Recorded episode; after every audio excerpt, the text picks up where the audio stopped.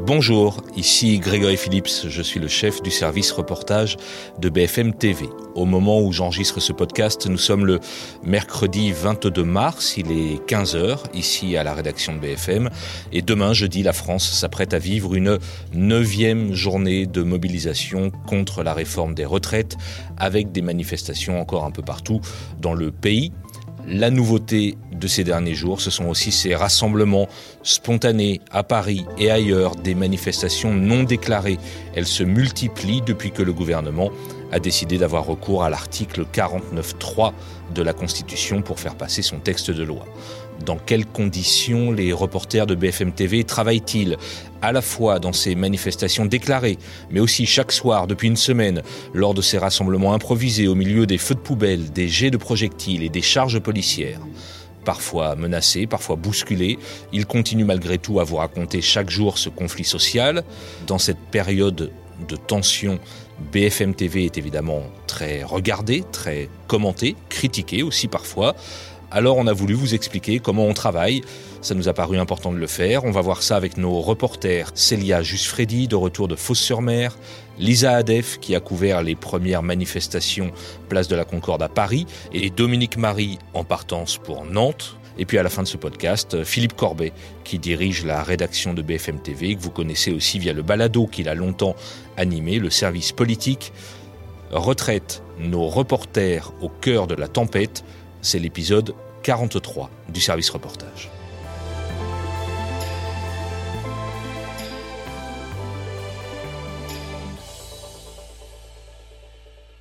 Bonjour à tous les quatre et merci de prendre euh, quelques minutes. Je sais que votre temps est, compté. Salut Lisa, tu es où là en ce moment?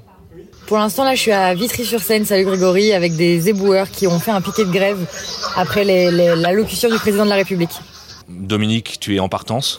Ouais, en partance euh, pour euh, Nantes demain pour couvrir la manifestation qui aura lieu à Nantes. C'est en début de matinée, du coup, je pars là en fin d'après-midi. Et toi, Célia, tu rentres de Fos-sur-Mer? Oui, c'est ça. J'étais hier à Fos-sur-Mer avec une opération escargot avec le dépôt pétrolier. On, va commencer avec toi, Célia, parce que ce qu'on va essayer de raconter dans ce podcast, c'est euh, euh, la nécessité pour tous les reporters de BFM, évidemment, d'être présents sur le terrain, de raconter ce qui se passe, les manifestations, les rassemblements improvisés, mais aussi les difficultés que vous pouvez rencontrer sur le terrain. Et, si j'ai envie de commencer avec toi, c'est parce que la, matinée d'hier a été compliquée à Fos pour euh, toi et Juliane Roland, la JRI qui vous accompagnait. Est-ce que tu peux me raconter comment la journée a débuté? Mais en fait, ça a été euh, très compliqué. On a l'habitude quand même de faire des manifestations euh, dans, dans ce métier, mais ça commence à être de plus en plus euh, complexe dans la situation actuelle. Alors au début, on a eu une opération escargot qui arrivait donc devant le dépôt pétrolier de Fosse-sur-Mer et tout se passait plutôt bien, même si on avait eu quelques personnes qui voulaient pas nous répondre, répondre à nos questions. Mais bon, ça c'est assez mais ça, ce qui est, euh, habituel, voilà. Et compréhensible aussi. Et voilà. Mais euh, tout d'un coup, en fait, il y a la violence qui a commencé quand euh, les manifestants ont vu les CRS qui essayaient de débloquer le dépôt pétrolier pour que les camions continuent d'être ravitaillés. Et c'est à ce moment-là où tout est parti. On a vu des manifestants commencer à prendre des cailloux, des pavés pour pour les lancer. Et puis ça s'est ils s'en sont pris à nous, on va dire. Ils ont commencé euh, à nous insulter, à nous menacer parce qu'on était en train de filmer ce qui se passait, à nous dire qu'on n'avait rien à faire là, qu'il fallait pas filmer, qu'on allait euh, jeter notre caméra dans la mer si on continuait, à, être très menaçant, à se rapprocher de nous. En plus, on était euh, bah, deux femmes et on avait que des hommes autour de nous qui commençaient à nous menacer, nous insulter de tous les noms. Et on a dû être exfiltrés parce qu'on voulait tout simplement plus qu'on soit là, quoi.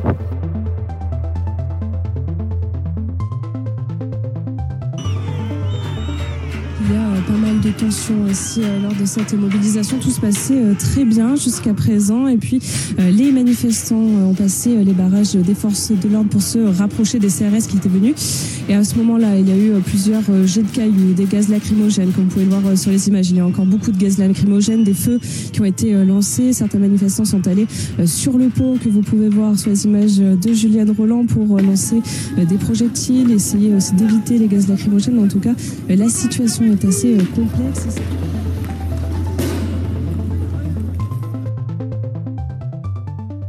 C'est surtout très frustrant parce que si on est reporter de terrain, c'est parce qu'on aime le terrain, on aime raconter des histoires, on aime euh, donner la parole à ces personnes-là, justement. Notre but, c'est de donner la parole, c'est de montrer ce qui se passe, la réalité, justement, de ce qui se passe en France. Et en fait, avec ces réactions-là, on peut tout simplement euh, plus travailler, plus faire euh, notre travail normalement, car ça devient dangereux pour nous, pour notre sécurité, et parce qu'on nous empêche. On nous dit tout simplement, vous ne pouvez pas être là, vous ne devez pas filmer, car ce qu'on entend le plus, c'est car nous, nous sommes à la solde de Macron, c'est ce qu'on entend le plus sur le terrain, et donc du coup, nous n'avons pas le droit de filmer, car on va déformer les propos. Et en faisant ça, tout simplement, nous, on n'a plus notre notre devoir d'information. On ne peut plus avoir notre devoir d'information car on ne peut plus montrer ce qui se passe. On nous empêche tout simplement de travailler. Il y a une frustration et un sentiment d'injustice qui se crée à ce moment-là. Dans ce cas précis, comment ça s'est terminé pour vous deux? Ça s'est fini, euh, qu'on n'a pas pu travailler car on a été pris à partie une deuxième fois alors que Juliane faisait tout simplement des, euh, des images de loin. Euh, une fois encore, elle a été entourée, insultée, menacée. Et donc j'ai dû intervenir. Je suis venue et j'ai dit mais pourquoi en fait vous en prenez à nous? Il y a plein de caméras, vous nous ciblez nous. Pourquoi? Parce que vous êtes BFM et que vous avez rien à faire là. Et donc c'est parce qu'on a été identifié BFM qu'on a dû partir et qu'on a dû passer le relais à quelqu'un quoi. Donc ça, c'était euh, hier matin à Fos-sur-Mer. Euh, si je remonte un tout petit peu dans le temps, Lisa, toi, tu as couvert euh, notamment beaucoup de manifestations depuis le 49-3 à l'Assemblée et cette première manifestation place de la Concorde à Paris. Est-ce que tu peux nous raconter comment débute cette manifestation improvisée et comment tu travailles à ce moment-là? La manifestation, a commencé de façon euh, assez calme puisque c'était un rassemblement qui était à la base statique devant l'Assemblée nationale sur la place de la Concorde. Et euh, il y avait beaucoup de, de- d'étiquettes syndicales. C'était une organisation euh, un peu à l'ordinaire, quoi, un peu comme les manifestations qui sont organisées par des syndicats, comme on peut voir sur les places de la République, etc.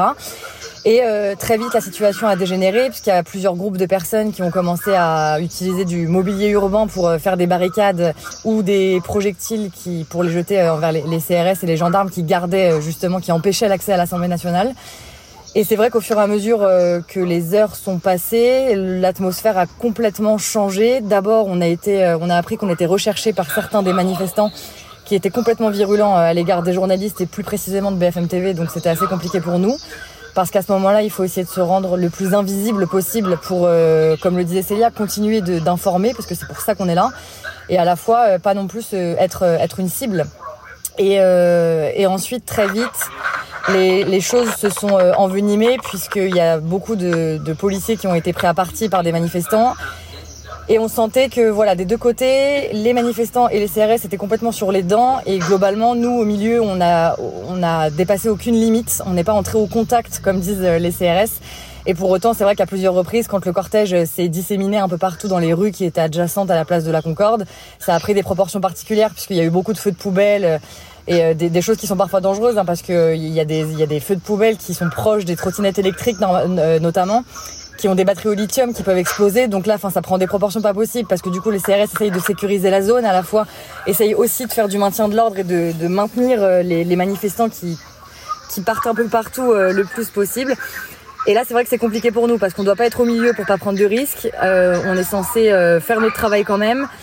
On doit pas empêcher les charges de CRS qui repoussent les manifestants. On doit pas non plus être euh, du côté des CRS parce que les manifestants courent et il faut pas qu'on devienne des cibles non plus. Donc c'est pas c'est pas évident. Devant l'Assemblée, vous l'avez dit, il y a de nombreux véhicules de gendarmerie. L'Assemblée qui est derrière moi. Et en fait, de cette Assemblée, il y a le pont de la Concorde qui emmène jusqu'à la place de la Concorde. Et tout du long, le long du pont, regardez, il y a de plusieurs véhicules de gendarmerie qui sont prépositionnés. Il y a un véhicule de police qui a attiré notre attention avec Loïc Gorgibus ici. C'est ce canon à eau. Le canon à eau qui est évidemment très dissuasif et qui est positionné complètement face à la place de la Concorde. Donc dès lors que vous arrivez de la place de la Concorde, si tant est que vous avez l'idée euh, d'aller jusqu'à l'Assemblée nationale pour manifester, vous vous retrouveriez face à ce canon à eau, canon à eau qui pour rappel est utilisé pour disperser euh, les manifestants, euh, surtout quand ça se passe pas très bien au moment des dispersions traditionnelles.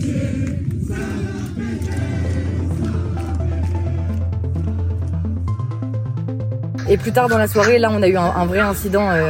Euh, on a eu un vrai incident avec Nicolas de Roussy avec qui j'étais à la manifestation parce que Ton quand le cortège, euh, ouais, mon JRI, quand le cortège s'est déplacé de la place de la Concorde jusqu'à euh, vers l'Olympia à peu près, c'est pas très loin, c'est à quelques kilomètres à peine à pied.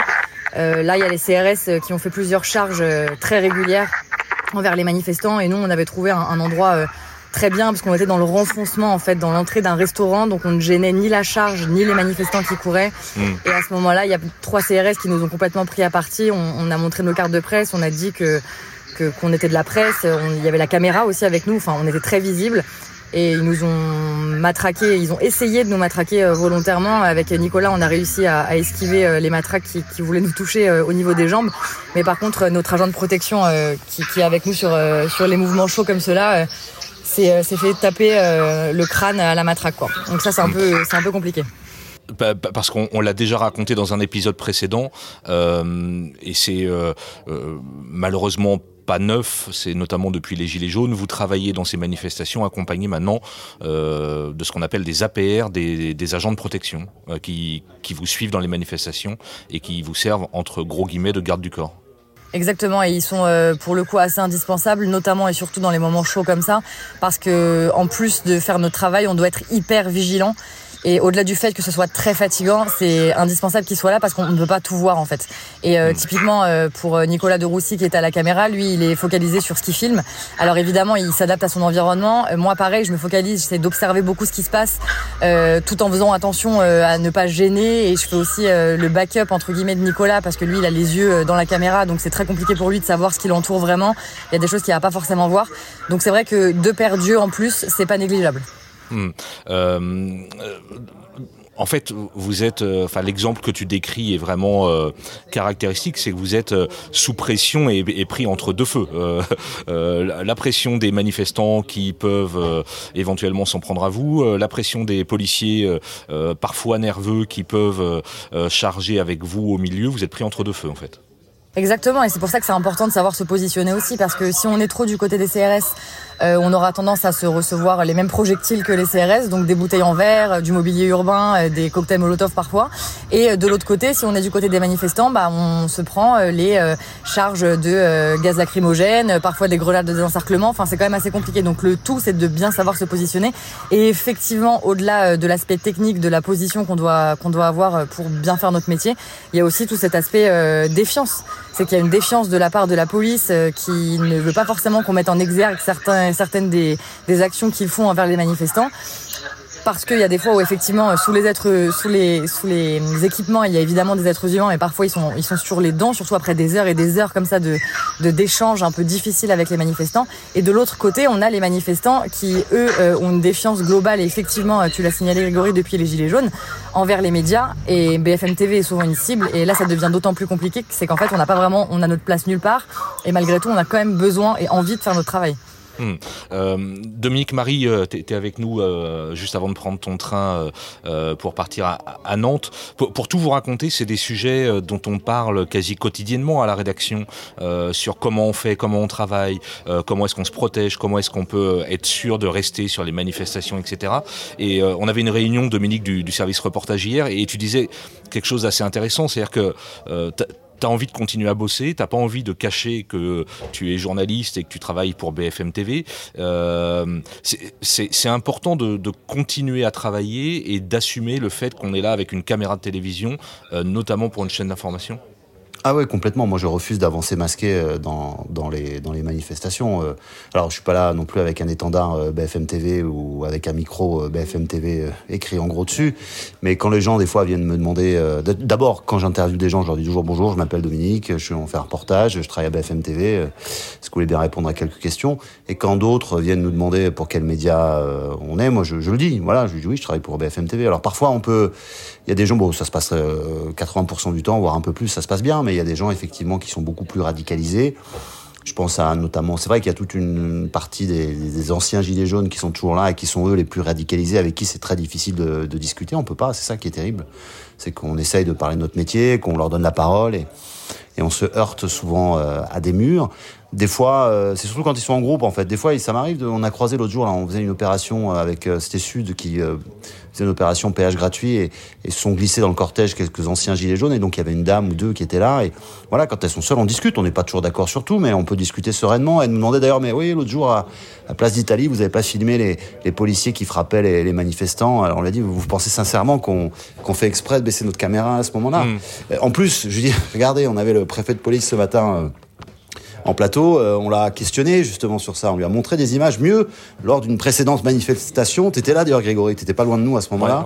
Il y, il y a un jeune photographe qui s'est fait frapper par un par un CRS. Euh, bon, il était sérieusement blessé puisqu'il était touché au parti, comme on dit poliment.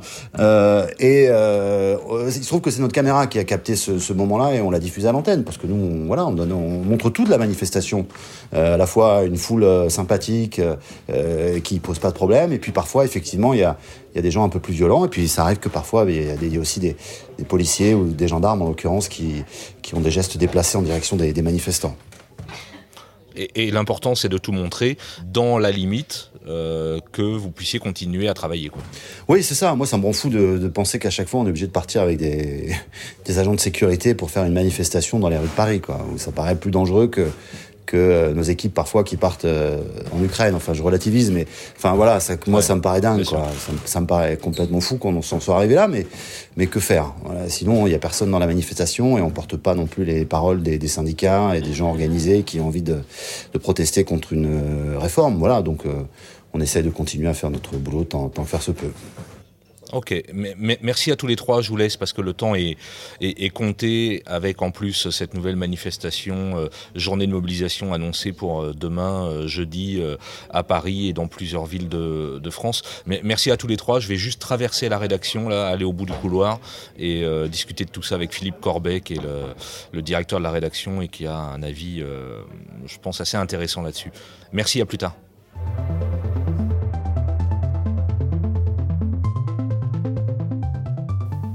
Vient d'entendre euh, les reporters de BFM TV raconter euh, les difficultés qu'ils peuvent rencontrer dans les différents cortèges ou dans les manifestations, qu'elles soient annoncées ou improvisées.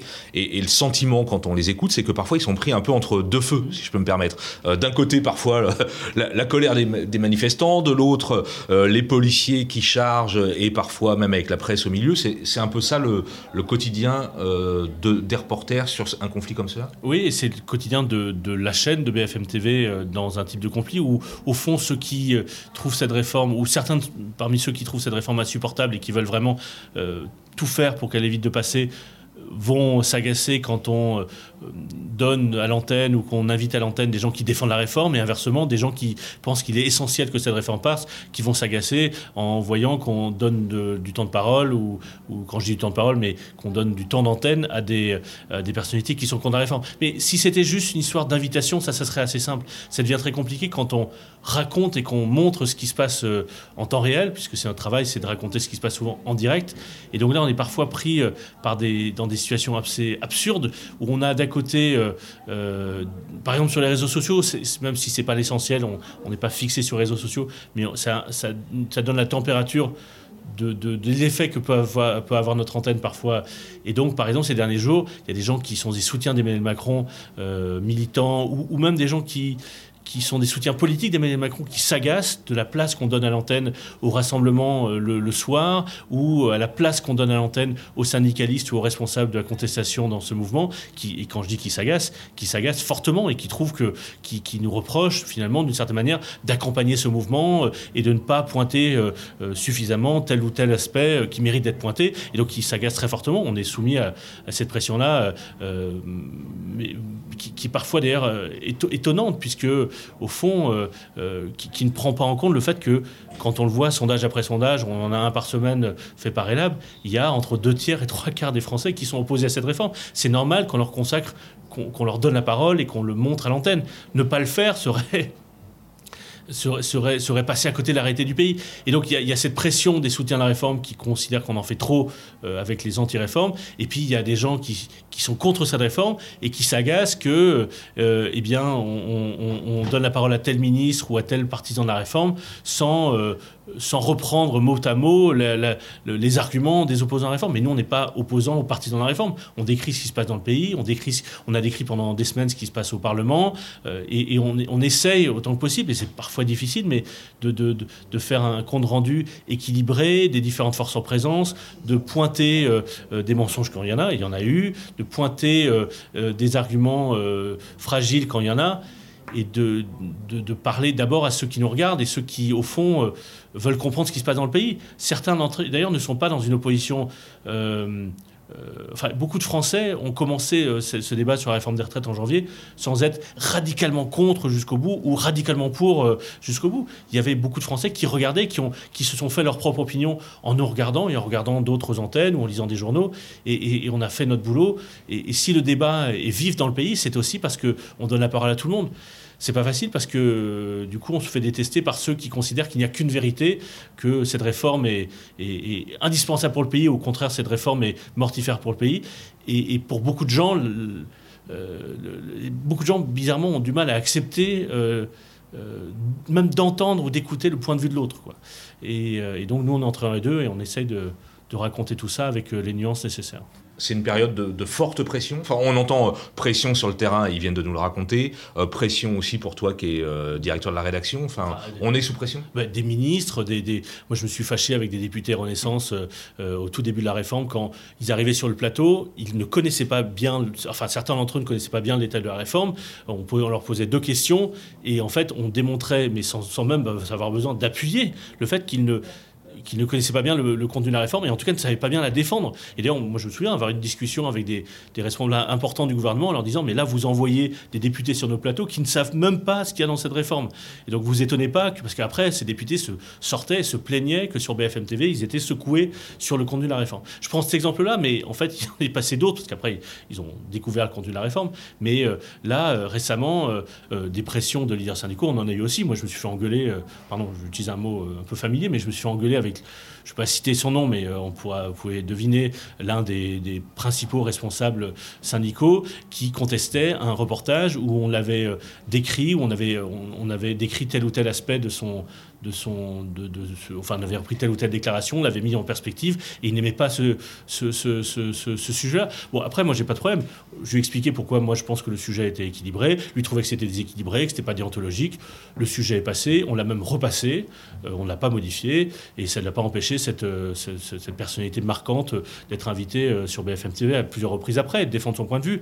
Et parfois, d'ailleurs, il a pu contester en plateau des journalistes, reprendre. Et franchement, c'est tout à fait naturel. Moi, j'ai pas de problème à ce que quelqu'un me dise j'ai pas aimé ce que vous dites sur moi, mais, euh, mais ça ne nous empêche pas de faire notre boulot. Quoi. Je le disais tout à l'heure, on va terminer là-dessus. Euh, évidemment, dans une période comme celle-là, BFM TV très regardé, très commenté, très critiqué, et parfois à juste titre. Euh, mais on doit quand même continuer à travailler dans cette atmosphère-là. On n'a pas de problème à ce qu'il y ait des critiques sur notre travail. C'est sain que les gens qui nous regardent fassent des remarques et fassent remonter des choses. Ça arrive tout le temps sur tous les sujets, même si parfois, parce qu'on est la chaîne la plus, la chaîne d'information la plus regardée, on prend parfois pour les autres et on prend aussi parfois des critiques de gens qui s'adressent plus généralement à l'information, certes plus rapide qu'avant, et, parfois ils pointent tel ou tel exemple qui ne s'est pas passé sur notre chaîne, mais sur notre chaîne. Mais bon, ça c'est notre lot commun. Ce qui est assez particulier en ce moment et qui est assez agaçant et, et moi me me, scandalise parfois même, c'est ceux qui nous accusent, et par sur les réseaux sociaux, d'alimenter ce qui est en train de se passer. Avec l'idée euh, que je trouve euh, très perverse et assez dégueulasse, pour tout dire,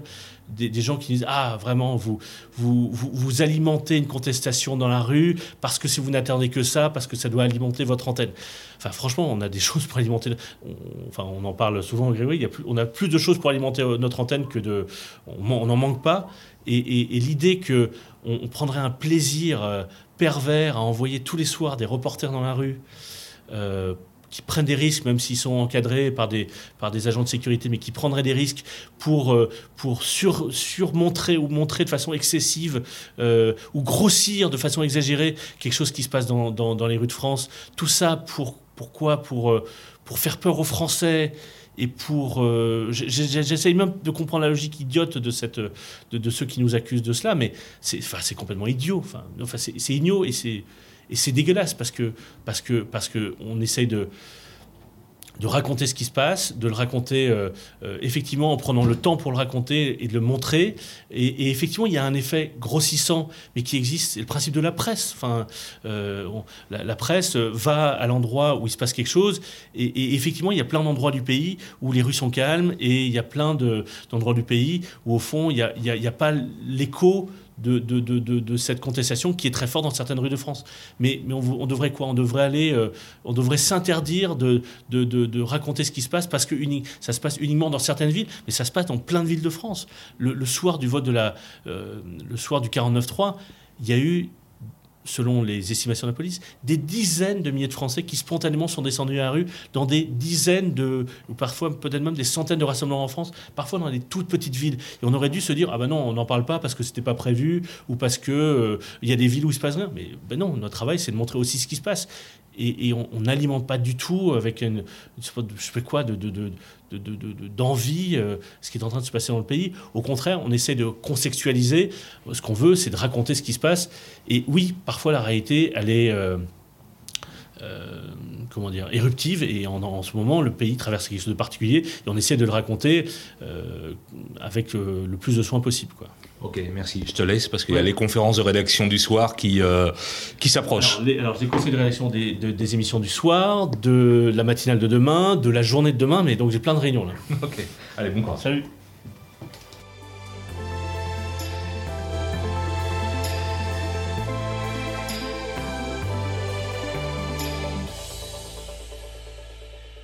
Voilà, c'était le 43e épisode du service reportage à retrouver sur toutes les applis de podcast et sur bfmtv.com. Je vous dis à très bientôt.